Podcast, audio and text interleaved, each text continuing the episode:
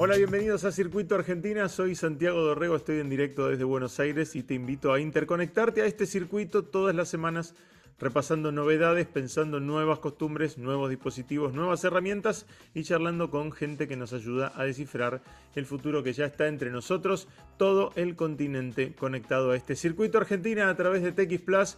Hoy vamos a hablar de cómo la tecnología está cambiando la manera de ejercer la medicina, especialmente en el tratamiento de diagnóstico por imágenes, la transmisión y el registro de imágenes cada vez permite más definición, los médicos pueden acceder a este material sin importar las distancias y esto favorece la atención de pacientes a través de telemedicina, más rápido y mejor. Incluso la capacitación de médicos se puede agilizar a través de recursos tecnológicos en un nuevo paradigma que convierte a los docentes de medicina en tutores y facilitadores de un aprendizaje colectivo y más colaborativo. Vamos a charlar con el doctor Flavio Sánchez, que es el fundador y director general de Telerad, que es una empresa argentina especializada en telemedicina con más de 10 años de vida. Flavio es también docente de la carrera de medicina de la Universidad de Buenos Aires. Se desempeñó como jefe del servicio de resonancias magnéticas del Instituto Fleni y desde muy joven fue un apasionado por la innovación y la tecnología y la telemedicina. Hoy es un referente de la teleradiología en América Latina e impulsa la incorporación de la telemedicina en los sistemas de salud. Pero antes vamos a escuchar un poco de música con la nueva canción de los Beatles que nos llega a través del trabajo de la inteligencia artificial sobre una vieja cinta de John Lennon que Yoko, Ono, que le hizo llegar a Paul McCartney después de la muerte de John. En esa cinta estaban mezcladas la voz y el piano de John Lennon y ahora con inteligencia artificial se pudo trabajar ese material, se pudo separar la voz y el piano para que Paul y Ringo fueran capaces de aportar lo suyo y es así como ya está sonando Now and Then, la nueva canción de los Beatles en todos los sistemas de streaming.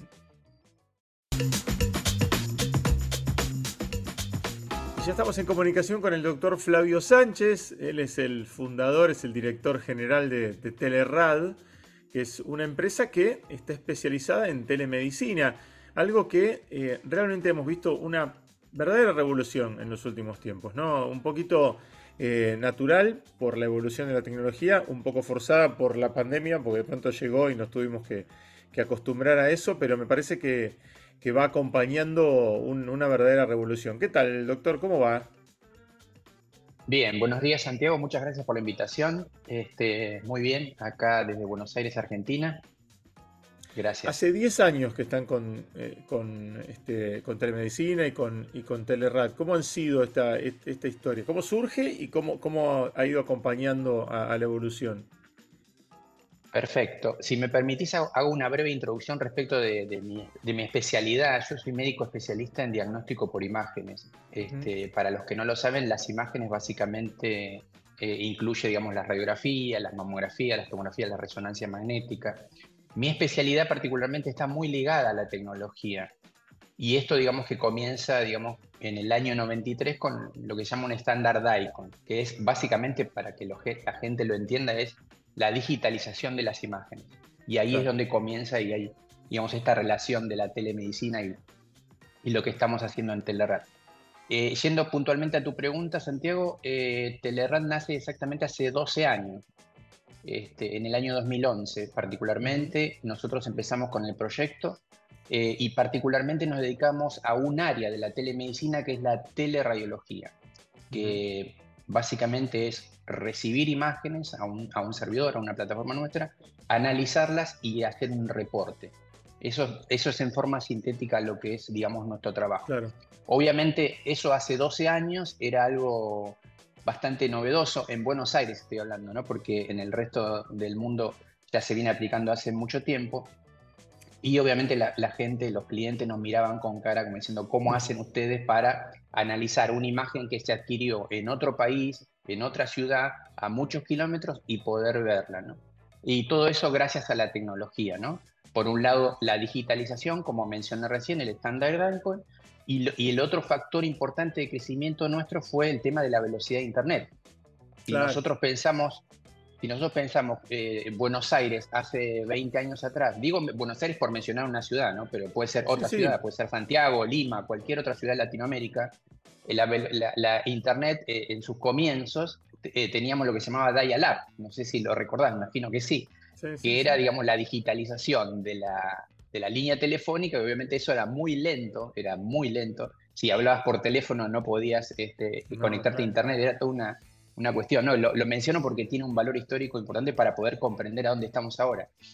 Y, eh, y ahora tenemos velocidades de internet muy, muy grandes, muy altas, lo que nos permite, por ejemplo, esta comunicación entre nosotros, ¿no? Este desarrollo, digamos, de poder tener una comunicación. Yo creo que esos han sido los dos factores eh, más importantes para entender un poco cómo es que se, que se ha empezado a desarrollar la telemedicina. Y la, las imágenes eh, aumentaron en resolución, hoy se, se, pueden, obviamente tenemos más velocidad y tenemos la posibilidad de mandar archivos más grandes. Digo, eh, en, esa, en esa toma de imágenes y en esa digitalización, ¿hoy tenemos mejores imágenes, tenemos mejores digitalizaciones de radiografía, por ejemplo? Sí, lo, que mejoró también, el otro aspecto ahora que hablas de, eso, este, es el aspecto del almacenamiento. ¿no? Antes almacenar era muy caro, era muy caro. Estamos hablando de, los servidores y de servidores locales. Ahora, por ejemplo, eh, las imágenes que yo analizo están en la nube, o sea, están en un servidor en algún otro lugar. Y obviamente eso sí, eh, el peso de las imágenes, lo, que pesa, digamos, cada estudio, eh, actualmente, digamos, es casi inmediato poder visualizar un estudio que se realizó en otra ciudad. Este, no sé, en La Paz, en Bolivia, yo lo puedo ver casi inmediatamente en Buenos Aires. Claro. Sí, no, Es, un, no es una barrera, digamos. O mismo en Buenos Aires, digamos, pasa también muchas veces, uno va a un centro médico de acá, se hace una radiografía y, no, tenés que llevar la placa para ningún lado. Después vas, volvés a la, a la web, clásico es volvés a la guardia y ya en la computadora ya te está esperando eh, el médico con la, con la placa digitalizada, ¿no? Exacto. Sí, eso también es gracias a un desarrollo que para poder entenderlo y, que las personas entiendan, las películas antes eran analógicas, era, la impresión, ya sea en, una película este, de celulosa o en papel, y ahora yo diría casi la mayoría de los centros de imágenes, los servicios de imágenes, los hospitales y las clínicas, ya sea privadas o públicas, eh, lo que hacen es enviar esa imagen a un almacenamiento que se llama PAX. Eh, PAX eh, eh, significa Picture Archive Communication System. Básicamente es un sistema de almacenamiento y es por eso que cuando un paciente va, cualquier, persona, cualquier persona como nosotros va, directamente esa imagen va a un reservorio y el paciente puede acceder incluso a esas imágenes. Y Flavio, vos también sos, profesor de, la universidad y, yo cuando me eh, cuando empecé a ver esto, ¿no? Uno también como paciente, ¿no? Eh, em, empieza a ver mm. que el médico, bueno, ya ya no pone la placa en el visor, ¿no? Retroiluminado, y, ahí analizo, te marca, bueno, acá está la fractura, ¿no?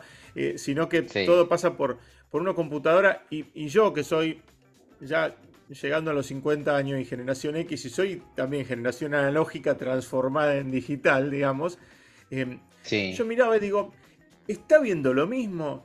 ¿Está analizando lo mismo? ¿No sería mejor que tuviera la, este, placa como antes? ¿Viste? Te, agarran esas mm. dudas, que por supuesto que mis hijos no las tienen, ¿no? O sea, están absolutamente confiados y saben, perfectamente que. Este, pero a nosotros, que somos medio analógicos todavía, o que nos quedan esos resabios analógicos, yo decía, pero este médico se capacitó para ver esto que no es lo mismo que la anterior placa, ¿no? Digamos, hay una manera este, en el ojo que hay que entrenar. Sí, pero básicamente la respuesta es que se ve mejor. Y, te voy a decir por qué. Primero, los monitores que en general se usan para diagnóstico, ¿no? como es el caso mío que, yo tengo que diagnosticar, son, digamos, eh, monitores de alta resolución. O sea, tienen determinada cantidad de megapíxeles para entenderlo mejor, ¿no? y cada modalidad tiene su cantidad de megapíxeles. Eso por un lado, o sea, que la resolución es muy alta comparada con una película.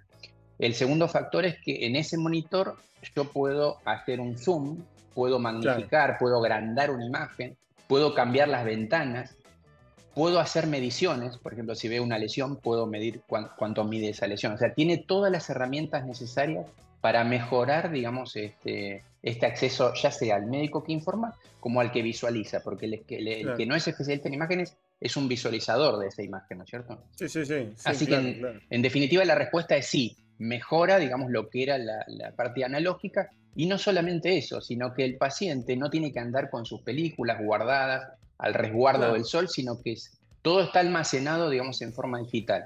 Este, así que son, realmente son todas ventajas, ¿no? Y ni eh, hablar del medio ambiente también, ¿no? Porque no se imprime, eh, las películas, digamos, de celulosa necesitaban de plata metálica, que justamente eso es lo que se recuperaba. Este, y obviamente el tema de impresión, de no imprimir y no gastar papel, eh, o sea, para el medio ambiente obviamente es mucho mejor. Claro, claro, no, en ese sentido es, es mucho más cómodo, es mucho más conveniente y, también, bueno, pensando un poco en el, en el futuro. Eh, ¿Hay posibilidades? Eh, porque a veces lo que nos pasa también con respecto al almacenamiento de, estudios, ¿no? O de imágenes y demás, es que eh, obviamente muchas veces quedan en el, sistema, por ejemplo, de nuestra, de nuestra prepaga, ¿no? Entonces, la tenemos, tenemos acceso mientras la hayamos hecho con uno, un centro médico de la prepaga, pero si lo hicimos en otro centro médico, viste, a veces tenés esas esas discordancias. Em, eh, hay, hay, una charla de, así digo, a nivel este, institucional de decir, bueno, estaría bueno unificar todo, estaría bueno que haya una, una suerte de red o de, no sé, de blockchain, que el paciente pueda tener todo lo suyo en una, en una historia clínica unificada, digamos, ¿se piensa eso, se debate?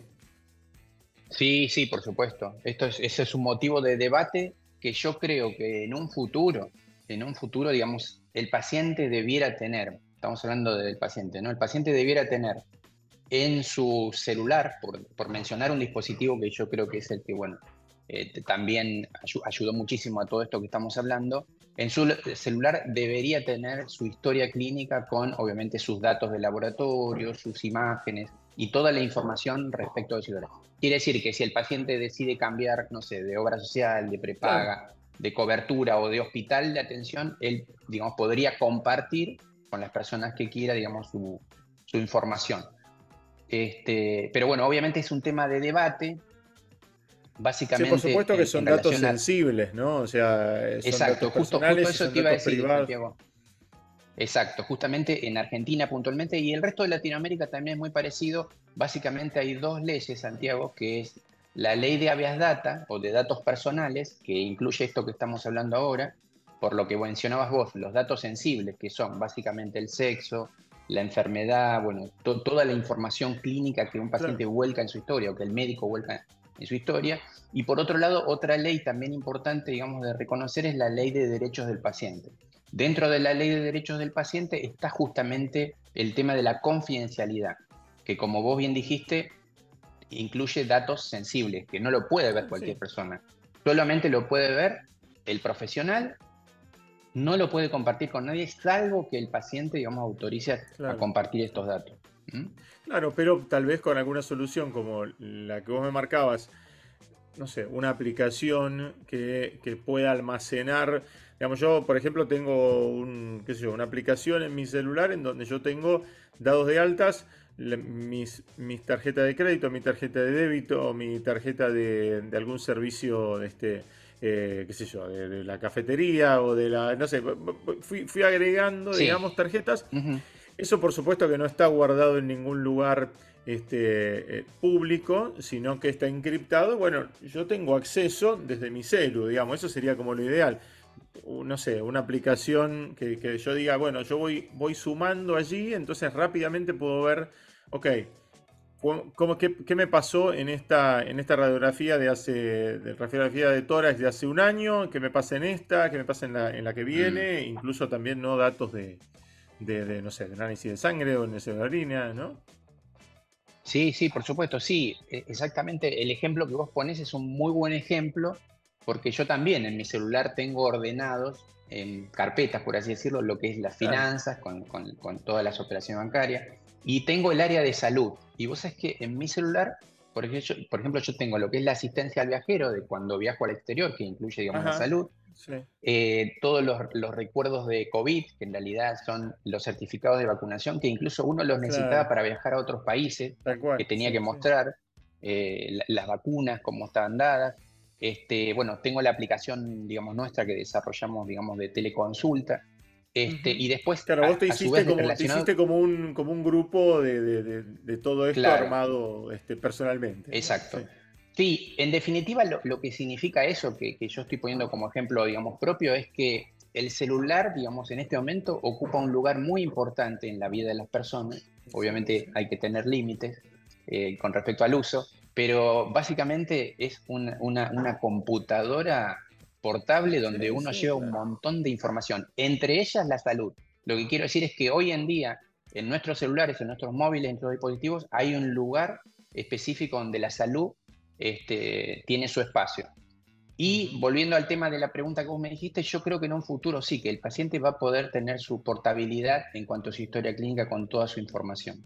Y en un futuro no muy lejano, yo calculo que dentro de 10 años ya va a estar este, este consenso, digamos, médico, que, que abarca aspectos legales, aspectos tecnológicos, aspectos de la salud, o sea, es algo multidisciplinario, ¿no? Claro, claro. ¿Y cómo ve la, el avance de... Eh, de, motores de, inteligencia artificial para el análisis de imágenes médicas, ¿no? Que se ha hablado mucho, eh, se vuelcan en, grandes bases, eh, por ejemplo, no sé, imágenes de, miles y miles de, tomografías y luego, bueno, a partir de mi propia tomografía, solo el, médico lo puede poner en una, en una base y preguntarle de alguna manera a la inteligencia artificial, ok, ¿Qué te parece esto? ¿No? Es como una consulta este, con, un motor de inteligencia artificial y a partir de ahí, bueno, hacer la interpretación que haga, que haga el médico. ¿Cómo ves estos avances? Bien, desde mi punto de vista yo, los veo positivos. Este, obviamente hay muchos desarrollos relacionados con imágenes. Em, yo diría que los desarrollos están encaminados a temas puntuales, o sea, no hay una aplicación que sirva para todo. Eso Claro. Digamos, lo, tenemos que saber, ¿no? Hay aplicaciones para radiografía de tórax, hay aplicaciones para mamografía, aplicaciones para tomografías de cerebro y así por cada, digamos, región del cuerpo. Ese es, digamos, el, estado actual de lo que es la, inteligencia artificial. ¿Y son accesibles? Digo, los médicos lo, pueden estar, lo, están usando o, todavía son experimentales. Sí, sí, sí, sí. Sí, sí, se, se, están usando en, muchas áreas, particularmente rayos X es quizás una de las que más se usa porque imagínate que la radiografía de tórax, que es la radiografía digamos que más se utiliza en los chequeos médicos este, y en los, en los este, temas laborales también, cuando una persona ingresa a trabajar a un trabajo, lo mínimo que se le pide es una radiografía de tórax. Eh, esa es una de las aplicaciones más desarrolladas. Y eh, justamente es una ayuda, yo, yo, podría decirlo así, que es una ayuda para el, para el radiólogo porque esa imagen va hacia la plataforma donde es analizada y vuelve con una, con un determinado, una determinada opinión, llamémosle como una segunda opinión. Y eh, para que se queden tranquilos, digamos, los radiólogos, eh, digamos, la, la visión humana siempre va a estar ¿Por qué? Claro, claro. Porque una plataforma o una aplicación de inteligencia lo que hace es analizar una imagen y emitir una opinión, por así decirlo. Pero en realidad el responsable del reporte siempre es un humano, es, es, un médico, también, un profesional. El que pone la firma es, el, eh, es, el, es, el, médico. Exactamente, y él es el responsable de eso desde el punto de vista médico-legal. Eh, así que sí, yo lo tomo como una ayuda. Este, la verdad que tiene una capacidad de análisis impresionante, o sea, la velocidad con que analiza una imagen es muy rápida y puede analizar varias al mismo tiempo. Y eh, lo otro importante que vos mencionaste es la base, ¿no? Cómo está alimentada esa base. Cuántas radiografías este, han pasado para poder decir que ese estudio es normal o que ese estudio es patológico, ¿no?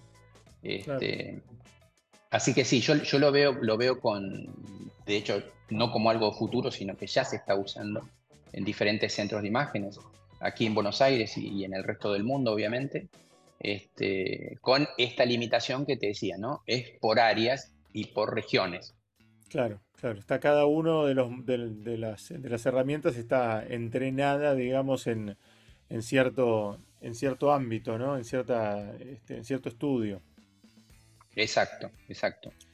Y con respecto a, a, a, telemedicina, ¿no? Avanzamos eh, necesariamente con el tema de pandemia eh, de una manera este, acelerada, con el tema de las consultas, ¿no? la posibilidad de que, de, que una persona se, este, tenga una, consulta médica así a, distancia. Después está eh, la aparición de, redes de, bueno, de altísima velocidad ahora a partir de 5G y demás, ¿no? que uno dice, bueno, este, entre las cosas que prometen eh, entran ¿no? Eh, aplicaciones de, telemedicina, incluso a, nivel de operaciones a distancia, ¿no? Este, permite una, latencia como muy baja ¿no? Este, para, para este tipo de, usos. ¿Cómo lo ve en, Latinoamérica? Bien, Latinoamérica está, digamos, dentro de una región eh, donde quizás la adhesión es un poquito más lenta que el, resto de los países, ¿no? que, como, como, Estados Unidos, por ejemplo, o, en Asia también está muy difundido. ¿no? Eh, pero está creciendo, digamos, un montón. Eh, obviamente que el, el, escenario, digamos, de la pandemia ha acelerado muchísimo todo esto, este, donde las personas, digamos, antes yo diría que un bajo porcentaje consideraba atenderse con un profesional este, a distancia. Y, hoy en día, digamos, el nivel, tanto el nivel de satisfacción como el nivel de aceptación, digamos, de lo que es la telemedicina, digamos, es, muy alto. Aparte este, hay una optimización, como, como primera medida, digo, hay, una, hay una optimización del, tiempo, ¿no? A veces uno tiene que ver al médico simplemente para llevarle unos estudios y que, ese médico por ahí ya hizo su, análisis y su, examinación y, simplemente hay que, hay que haber una devolución ahí, en ese caso ganan todos tiempo, ¿no? El paciente de no tener que desplazarse hasta el lugar, el médico de, poder atenderlo rápidamente, ¿no? Sí, exactamente, sí, esa es una de las ventajas. Este, y sobre todo, bueno, Argentina, que es un país muy extenso, ¿no? Desde la Quiaca a Ushuaia por tomar Norte Sur, hay, hay personas que este, no pueden desplazarse por cuestiones económicas, este, por cuestiones laborales y bueno, y prefieren, digamos, hacer una consulta virtual este, con un profesional por una segunda opinión, por ejemplo, este, y obviamente se evita todo el tema del traslado por su estado de salud o no, por, su, las cuestiones económicas o porque no hay ambulancia en su hospital.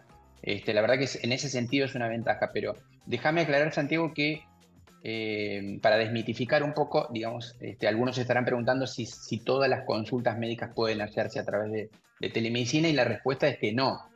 Obviamente hay consultas que requieren de una presencia, requieren de un análisis, de un examen físico, este, porque este, en el caso de las urgencias, como puede ser, no sé, un apendicitis, un infarto, obviamente ese paciente tiene que trasladarse a un centro donde lo puedan atender, ¿no es cierto? Pero para muchas otras eh, consultas, obviamente está aceptado, especialmente las enfermedades crónicas, este, donde solamente hay que ver el resultado de un laboratorio, fijarse cómo está el paciente, si está tomando la medicación.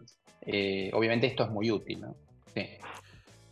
Doctor, eh, muchísimas gracias por, este rato con nosotros. La verdad que este, es, es, increíble la cantidad de aplicaciones y de avances que, que se pueden ir viendo este, a lo largo del, tiempo. Estuvo bueno ese recorrido de, todo lo que vimos, ¿no? de los 90 hasta hoy. La verdad que ha sido este, un salto eh, exponencial y, bueno, lo que vendrá calculo que, también, ¿no? Pero eso también es exigencia de, para lo profesional, ¿no? Porque se tiene que actualizar todo el tiempo, ¿no? Tiene que estar arriba de, la, de la tendencia y de la actualización permanentemente, ¿no? Exacto. Sí, sí, yo, yo creo que una de las claves del futuro para, en este caso estamos hablando de medicina, pero en muchas profesiones es estar abierto a las nuevas tecnologías. O sea, es una condición sine qua non, yo creo que para cualquier profesional. Para los médicos, obviamente mucho más, por la historia electrónica, por la telemedicina, eh, por toda la digitalización, digamos, de lo que es el sistema de salud. Así que sí, mi recomendación es esa, Santiago, hay que estar abierto a todas las tecnologías y obviamente tener un, este poder de crítica, digamos, de, todas estas tecnologías nuevas que están avanzando, ¿no? Muchas gracias, doctor. Bueno, Santiago, muchas gracias a vos por la invitación. Bueno, y espero que les haya sido útil nuestra charla este, y nuestros temas que abordamos hoy. Muchas gracias. Gracias. Abrazo grande. Gracias. Y ahora ya es tiempo de irnos, pero antes les dejo un mensaje de IBM. La tecnología está transformando los modelos de negocios en todo el mundo, creando nuevas oportunidades de crecimiento y nuevos parámetros de eficiencia. IBM es líder en la inteligencia artificial de los negocios y va más allá porque en IBM integran tecnología y experiencia proporcionando infraestructura, software, innovación y servicios de consultoría para ayudar a la transformación digital de las empresas más importantes del mundo. Visita www.ibm.cl y descubrí cómo IBM está ayudando a que el mundo funcione mejor, creando juntos la transformación y el progreso de los negocios de América Latina. Y hasta acá llegamos. Si querés seguir conectado a este circuito y a esta conversación, puedes encontrar más noticias, como siempre, en texplus.com. En Instagram me encontrás como Santiago Dorego y todos los links a mis redes están en santiagodorego.com. Me puedes dejar ahí comentarios en todas mis redes y me contás si ya estás conectado a Circuito Argentina. Chau, nos vamos a encontrar nuevamente el miércoles que viene.